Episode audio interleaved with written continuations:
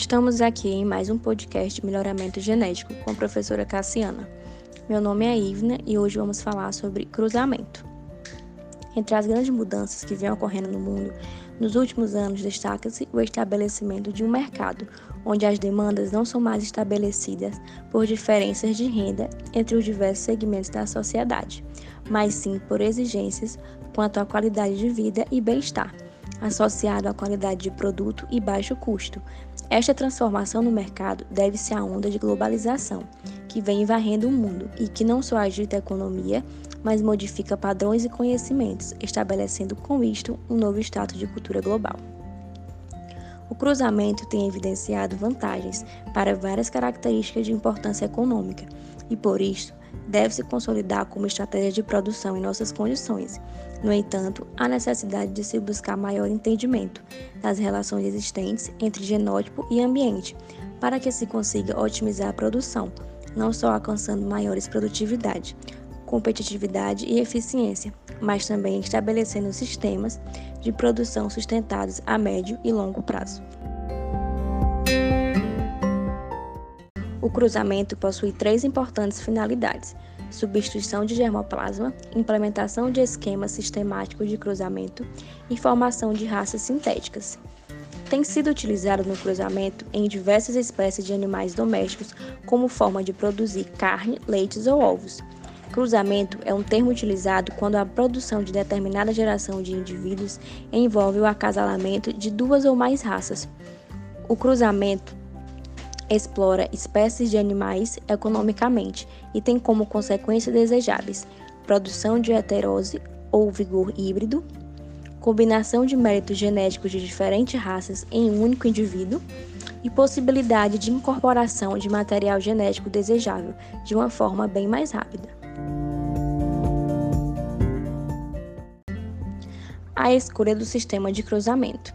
Existem várias formas de se desenvolver programas de cruzamento, a quais são denominadas de sistemas de cruzamento. É importante salientar, no entanto, que nenhum sistema é adequado para todos os rebanhos ou sistema de produção. A escolha vai depender de diversos fatores, como, por exemplo, ambiente, exigência de mercado, mão de obra disponível, nível gerencial, sistema de produção, viabilidade de uso de inseminação artificial objetivo do empreendimento, número de vacas e número e tamanho dos pastos. Ao iniciar um programa de cruzamento, o que se busca normalmente é um ou mais benefícios. Algumas razões da utilização do cruzamento são aproveitar os efeitos da heterose, que é a superioridade dos filhos em relação aos pais, ou vigor híbrido. Utilizar diferenças genéticas entre raças para determinada característica, aproveitar os efeitos favoráveis da combinação de duas ou mais características nos animais cruzados, servir como base para a formação de novas raças e dar flexibilidade ao sistema de produção. Oi, eu sou Ana Maria e agora vamos falar sobre o sistema de cruzamento.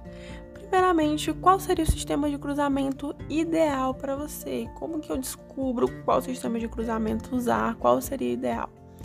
Então, vamos falar alguns pontos que é interessante que ele deveria ter para ele ser o sistema de cruzamento ideal.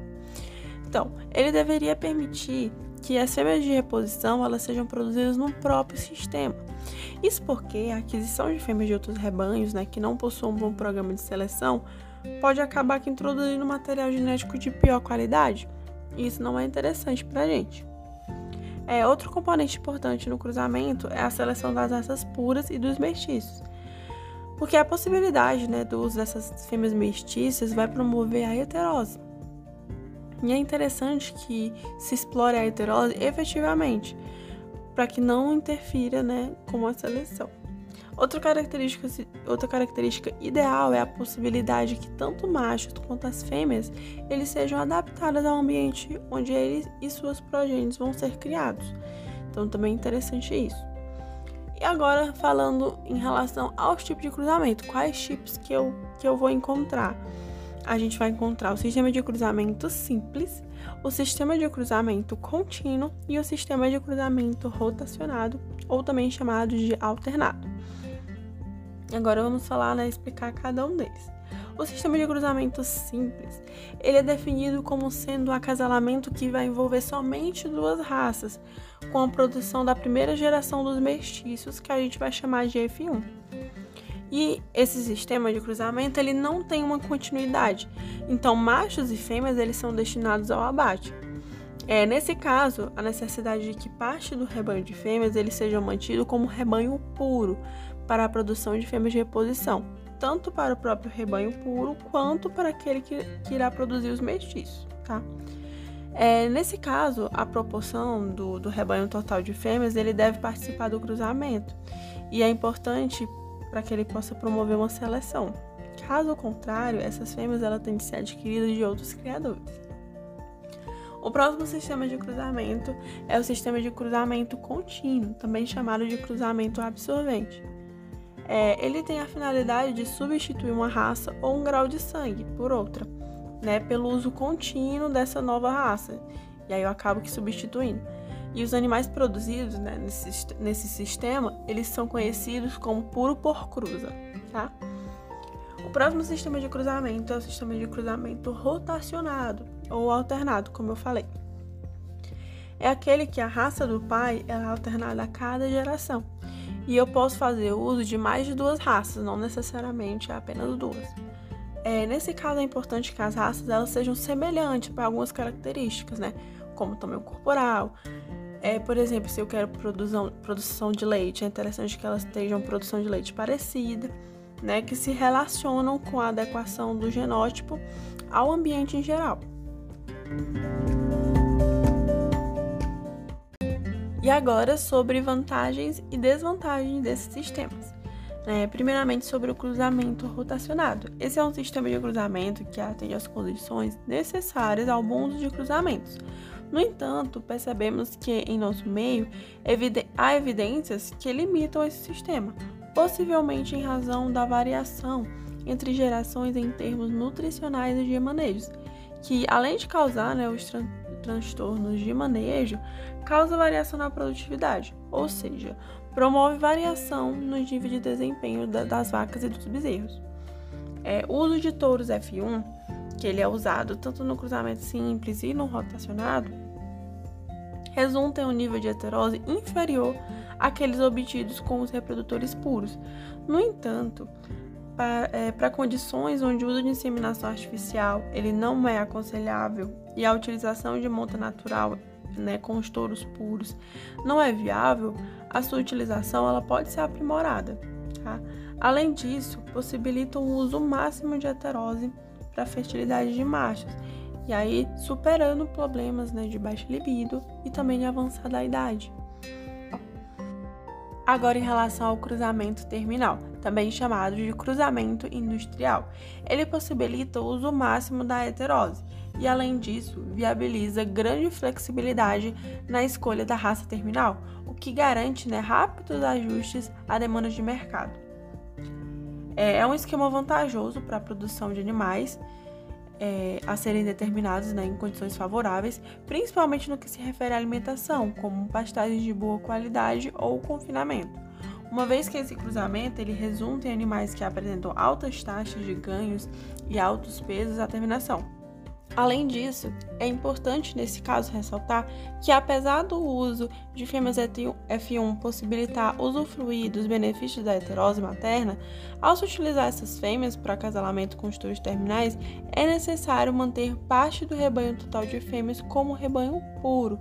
Isso tem a finalidade de produzir fêmeas de reposição tanto para a produção das F1 quanto para a substituição das raças puras. Agora, em relação ao rotacionado terminal. Nesse caso, as fêmeas são acasaladas em um sistema rotacionado com a finalidade de produzir fêmeas de reposição. As fêmeas restantes, né, as mais velhas, elas são acasaladas com o touro terminal. Esse esquema combina as vantagens de altos níveis de heterose é, do sistema rotacionado com as vantagens da complementabilidade é, do touro terminal. No entanto, é um esquema complexo e exige grande capacidade gerencial e também muita mão de obra. Bom, para finalizar, né, os resultados de cruzamento ele tem de modo geral evidenciando vantagens para os mestiços em várias características de importância econômica. Isso associado à necessidade de melhoria da eficiência de produção, tendo a permitir cruzamentos como forma de produzir carne em nossas condições. É, em razão às diferentes existências entre raças e ambientes de diversas situações de mercado, o sucesso no seu uso dependerá, entre outras coisas, de de se ter maior entendimento das relações existenciais entre genótipo e ambiente, para que possa otimizar a produção, não só alcançando maiores produtividades, competitividade e eficiência, mas também estabelecendo sistemas de produção que sejam sustentados a médios e longos prazos. Os sistemas de cruzamento ele devem ser considerados como uma estratégia isolada de melhoramento, é, as seleções dos pais de raças puras e de pais mestiços é fundamental na importância para o uso desse empreendimento. É, fertilidade e precocidade produtiva e reprodutiva são as características muito importantes né, no momento do cruzamento. E avaliações deles também devem ser prioritariamente bem desenvolvidas, considerando o sistema de produção como um todo. Então, eu preciso avaliar o animal, o ambiente, o manejo como um todo né, dentro de um programa com objetivos e metas bem estabelecidos.